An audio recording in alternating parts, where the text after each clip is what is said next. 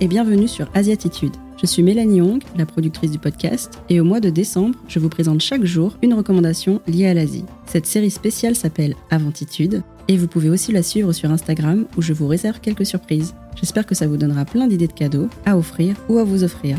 Bonne écoute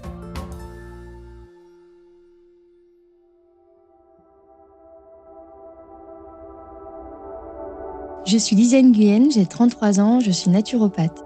J'ai été formée à l'Institut supérieur de la naturopathie et je suis certifiée par la Fédération française des écoles de naturopathie. Je suis spécialisée en massage bien-être et également conférencière santé en entreprise. J'exerce à Paris, au cabinet ou à distance en visio.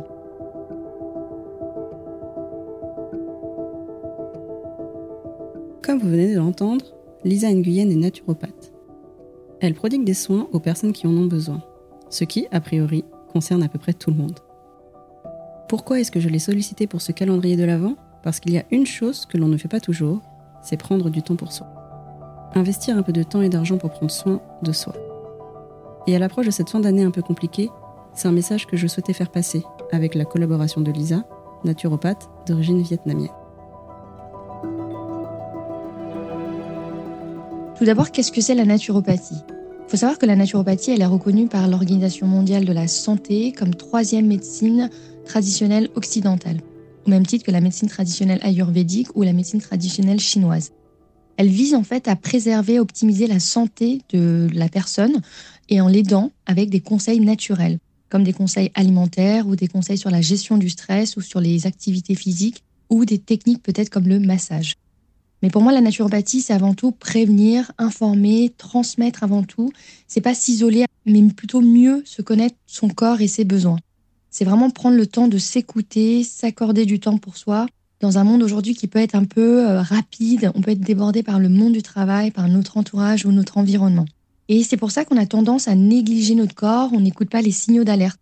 On peut avoir de la fatigue chronique, des troubles digestifs, des migraines à répétition par exemple, ou des maux de ventre, ou des règles douloureuses. Il faut savoir que notre corps, c'est vraiment notre temple sacré. Et j'aime bien ce proverbe indien qui dit Fais du bien à ton corps pour que ton âme ait envie d'y rester. Donc parfois, c'est vrai que la maladie ou le burn-out, ça oblige un peu la personne à se poser les questions, à remettre en cause son quotidien, son schéma de pensée ou sa routine. Et en naturopathie, on dit aussi la phrase Le microbe n'est rien, le terrain est tout. Et c'est en faisant de la santé qu'on éloigne la maladie. Donc on est vraiment dans la prévention santé avec des conseils naturels. C'est pourquoi je trouve que ce temps pour se connaître, il est vraiment précieux. Notre santé, elle a vraiment un impact sur notre sphère privée et notre sphère professionnelle. Avant de se lancer dans des soins, une bonne étape peut être de réaliser un bilan de vitalité. Personnellement, j'ai pris rendez-vous avec Lisa pour le mois de janvier. Ça faisait longtemps qu'elle m'en parlait, et je n'avais pas pris le temps de réserver ce temps-là. Le bilan de vitalité, comme vous comprenez en naturopathie, c'est vraiment ouvert à tous. Donc toutes les personnes qui souhaitent améliorer leur hygiène de vie, renforcer leur système immunitaire ou qui désirent trouver les causes de leurs troubles qui les gênent au quotidien, le bilan de vitalité est fait pour ça.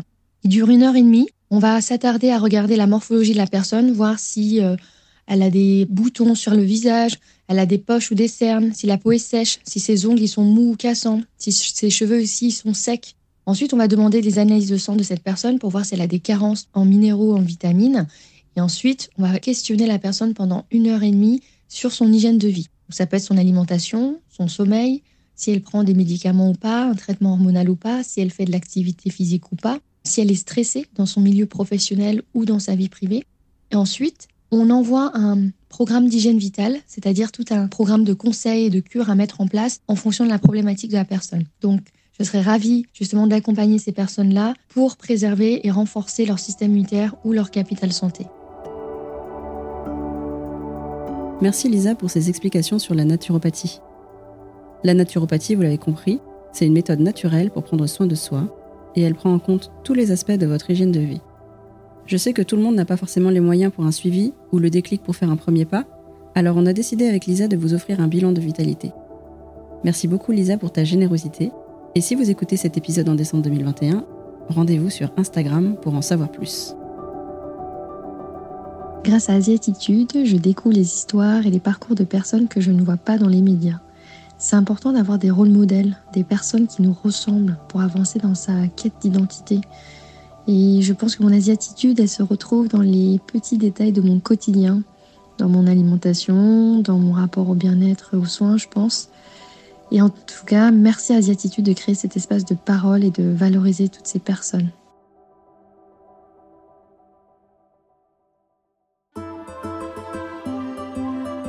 Vous venez d'écouter un épisode d'Asiatitude. S'il vous a plu, vous pouvez le partager à au moins un proche à qui il pourrait faire plaisir aussi. Par texto, WhatsApp, sur les réseaux sociaux, allez-y, c'est gratuit. Vos amis seront heureux et en plus, nous, c'est ce qui nous aide le plus à faire connaître le podcast. Et pour suivre le podcast et ses actualités, rendez-vous sur le site web et sur Instagram. C'est là que tout se passe et en décembre, il risque d'y avoir quelques surprises pour vous. À demain pour un nouvel épisode.